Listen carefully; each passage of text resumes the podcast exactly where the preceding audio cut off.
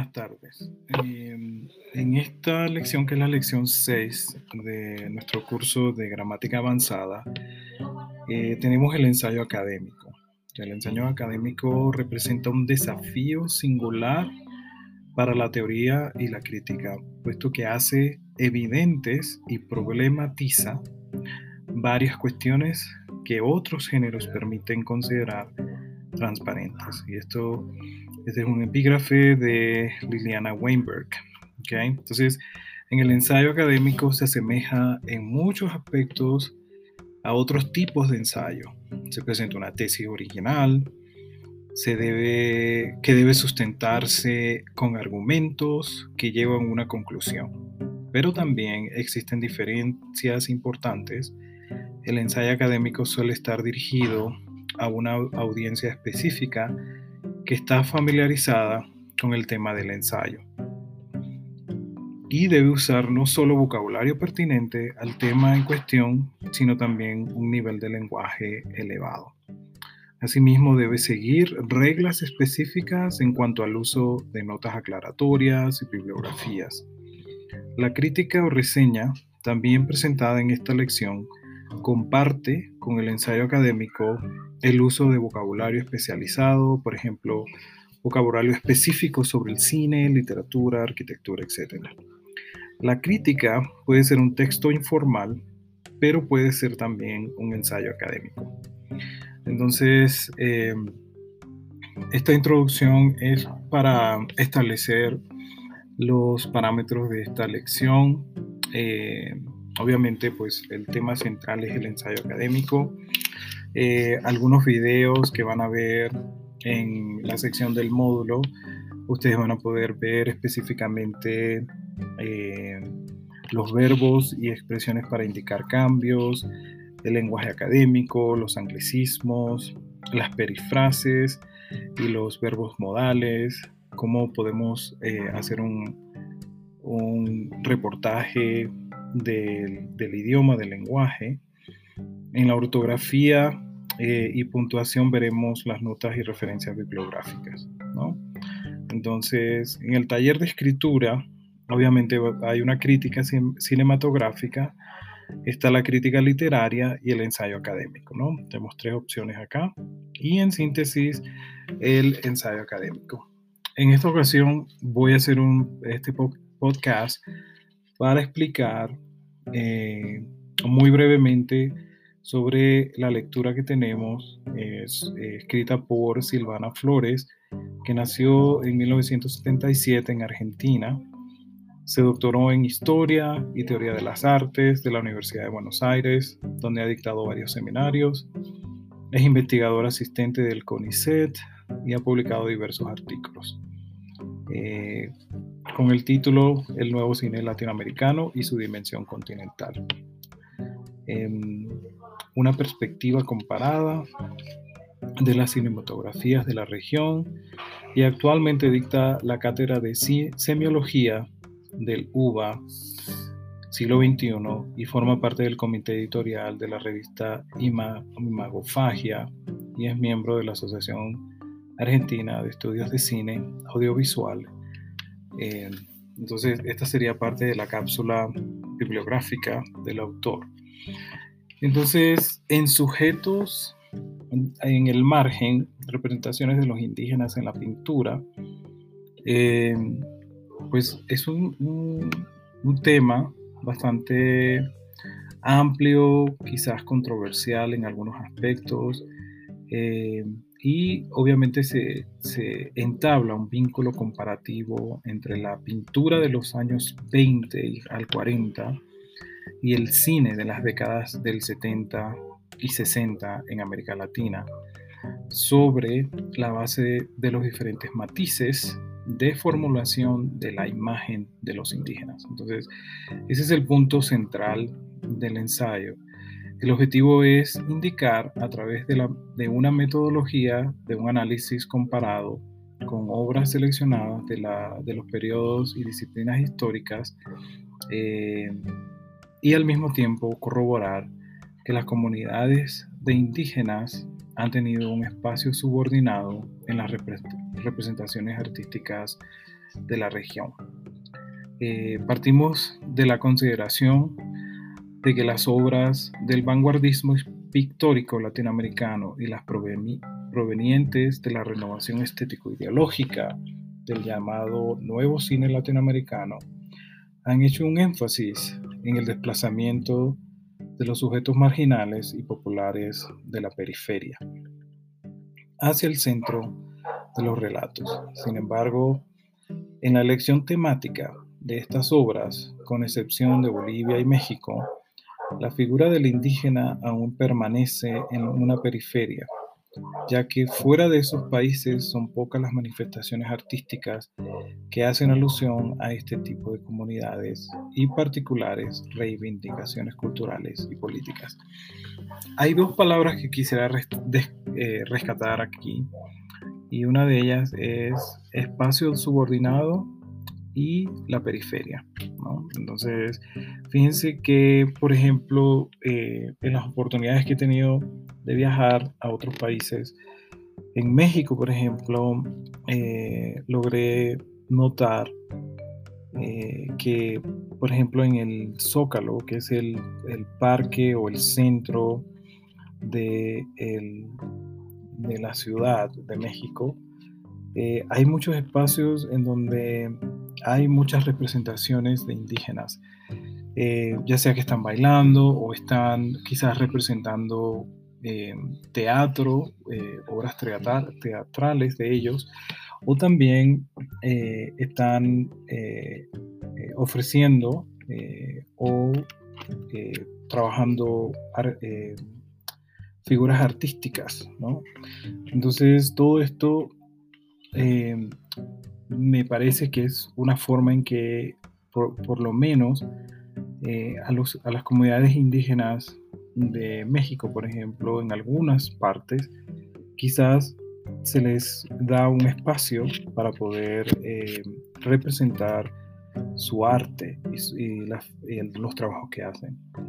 Pero también en otras partes, por ejemplo, quizás están completamente rezagadas, ¿no? Entonces, Creo que por aquí va la temática del, artículo de Silvana Flores y em, vamos a ir analizando y quizás leyendo un poquito de lo que ella ha escrito y que tenemos acá. La reflexión acerca de la representación de la figura de los indígenas en sus múltiples orígenes étnicos y sociales está contemplada en la discusión de los estudios culturales acerca del discurso euro-etnocéntrico, que propone el predominio o superioridad de una cultura sobre otra, estableciendo que las comunidades originarias son pueblos primitivos y no primigenios, terminología que lleva una connotación de inferioridad racial, cultural y social. Entonces, en este punto, eh, se presenta la introducción del contexto y el foco del tema para orientar al lector y evitar que se pierda o se, que se confunda. Tanto la conquista española y portuguesa de los orígenes, aborígenes de América como la ocupación económico-política de sus territorios se desplegaron como un acto de expansión que despojó a los pueblos originarios de la potencialidad de progreso que ofrecía la creciente vida urbana en gestación para instalarlos finalmente en el campo. Eh, como establece Eduardo Romano, para, para estos aventureros, comerciantes provenientes de Europa, abro comillas, el indio era un otro pagano, idólatra, sodomita, ocioso, semi-animal, noción que se irá debilitando. Con el anterior conocimiento entre ambos, pero que nunca desaparecerá del todo. Entonces, una concepción que se hace acerca de los grupos indígenas en, en América Latina. Eh, pero inclusive en espacios en Estados Unidos también podemos ver esas representaciones en donde los indígenas están rezagados a un espacio específico y en muchas ocasiones eh, son, o sea, son completamente marginados. ¿no? Entonces, eh, esto es parte de la discusión que está presentando eh, Silvana Flores en, este, en esta lectura. Franz Fanon, en 1883, a la hora de abordar el estudio de las comunidades indígenas, denuncia su deshumanización por parte de los colonizadores. De acuerdo con el autor, el menosprecio hacia los pueblos originarios incluye el despojarles de verdadera emotividad, la puesta en duda de una tendencia a la superstición o a la sugestión y su infantilismo mental que llevaría a sus explotadores a considerar necesario iniciar un proceso de domesticación.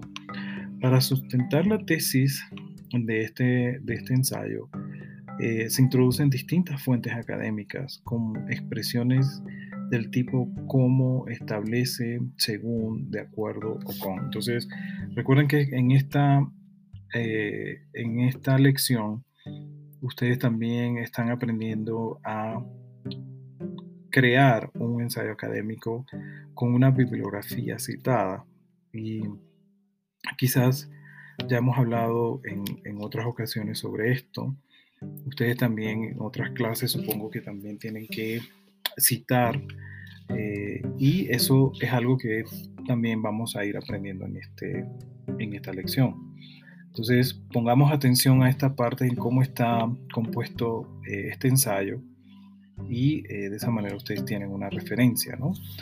Refiriéndose a la concepción del término bárbaro, instalado en la Grecia antigua como aquella, aquello que es inusual o distinto de la propia cultura, Michel de Montaigne alude en su ensayo de los caníbales en 1580 a las comunidades aborígenes, así se destaca su capacidad de conservar una ingenuidad primitiva. 1980 página 16. Entonces aquí solo se utilizan comillas para representar o para presentar la cita exacta y se prescinde de ellas cuando la se parafrasea. Discurso indirecto, siempre registrando correctamente el autor y a la fecha. Entonces, aquí hay un ejemplo eh, entre las líneas 22 y 25, 26, que les da un ejemplo sobre una cita ¿no? y cómo debe ir. Em, la barbarie, en otro punto, en la línea 35, la barbarie adjudicada a los indios ha sido utilizada, de acuerdo con Diana Sorensen, 1998, para justificar la conquista de poder de España sobre América, y algo similar podríamos afirmar respecto al accionar de los portugueses. La cultura de los pueblos indígenas, voy a parar allí, portugueses, aquí en esta línea se proporcionan los antecedentes históricos para que se comprenda bien el tema del ensayo. Entonces, todo recuerden que va ligado desde el inicio con el título del ensayo. La cultura de los pueblos indígenas, aunque avanzada en muchos aspectos, fue borrada con el propósito de promover la idea de la fundación de ciudades. Entonces, fíjense que esto es muy importante y fundamental y quizás en otras clases que tomen un poco más avanzadas van a, a un poco más en esto porque sí es importante. Okay, voy a, a irme a la línea 54 y dice, Ella Sohat y Robert Stam afirman que los etnocentrismo, el, el, el etnocentrismo se convierte en algo negativo cuando está teñido del racismo al estigmatizar la diferencia para justificar una venganza injusta o un abuso de poder. Entonces, esta es otra cita, ¿verdad? 2002, página 41. Aquí se aclaran términos que, que se especifican significados y se introducen nociones específicas necesarias para el desarrollo del tema del ensayo. Otro ejemplo más que tienen que ustedes poner atención. En la línea 85 dice, esta postura está ampliamente contrastada con el general Lucio Victorio Mansilla, quien se encargó de reivindicar en su libro Una excursión a los indios franqueles, 1870, a los indígenas y sus riquezas culturales, y de costumbres al negar y matizar la dicotomía civilización-barbarie instalada por Sarmiento. Otra, otra cita, aquí se comparan y se contrastan distintas representaciones contemporáneas para ejemplificar las perspectivas históricas sobre el tema. Entonces fíjense que siempre ese es un punto importante que siempre van a escuchar de mi parte, que historia y literatura van de la mano. ¿Y por qué? Porque siempre que existe un cambio brusco en la historia, eso da pie para que autores, críticos, ensayistas, poetas puedan crear su literatura, ¿no? Entonces, eso también me parece muy válido. En la línea 110, así, así un cuadro como La Vuelta del Malón del Ángel del Valle, de la Valle, en 1892, marca un posicionamiento ideológico en que los indios son representados en actos de vandalismo, ya sea robando los elementos prototípicos de la civilización occidental o llevándose como principal botín a una indefensa mujer blanca. Entonces aquí se introducen y analizan diferentes representaciones de la figura del indio, de la pintura, para sustentar y fundamentar la tesis del ensayo. Y voy a leer la parte final y dice, de ese modo se muestran las posibilidades del arte y en particular del artista de tomar partido en medio de las tendencias políticas dominantes que fueron contemporáneas de la confección de dichas obras. En la plástica argentina moderna, la figura de su solar es la que más se acerca a la representación reivindicatoria de las culturas originarias, que se circunscriben únicamente a los pueblos americanos, eh, sino también a comunidades provenientes de otros continentes. O sea que no solamente se está hablando de los indígenas de Latinoamérica, sino también de otros.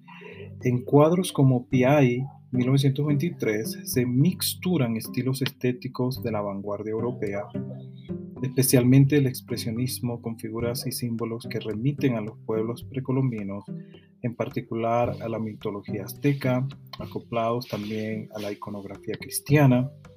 En ese afán de síntesis, Solar inventó además un nuevo lenguaje denominado neocriollo, nacido de la combinación de las lenguas española y portuguesa que permitiría la unión continental. Entonces, con esto eh, estamos analizando y, dándoles un poco de contexto sobre eh, este ensayo, que es el ensayo en, la lección 6 eh, sobre el ensayo académico. Entonces, para, para darles un poquito más de contexto, ¿no?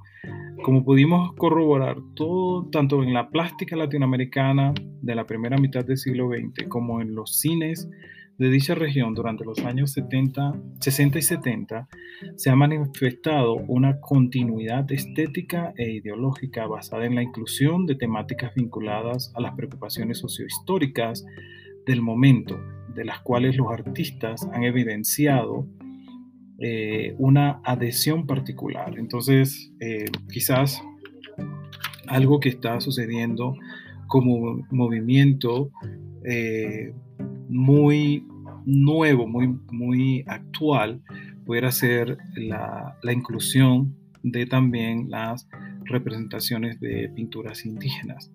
Ambas posturas se repitieron tanto en el arte pictórico de principios del siglo XX como en las manifestaciones del cine, moderno latinoamericano y dan a entender que aunque ausente en gran parte de los casos, la temática sigue estando latente en la conciencia de las sociedades que componen la región.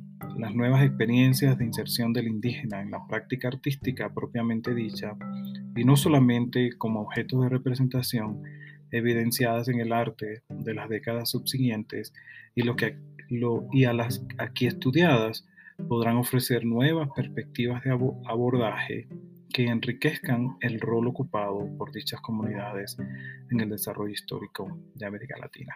Entonces, con esto eh, finalizamos eh, la lectura y un poquito de contexto histórico y análisis sobre la lección número 6 y el ensayo académico eh, titulado Sujetos en el margen, representaciones de los indígenas en la pintura. Muy bien, nos vemos en clases. Saludos.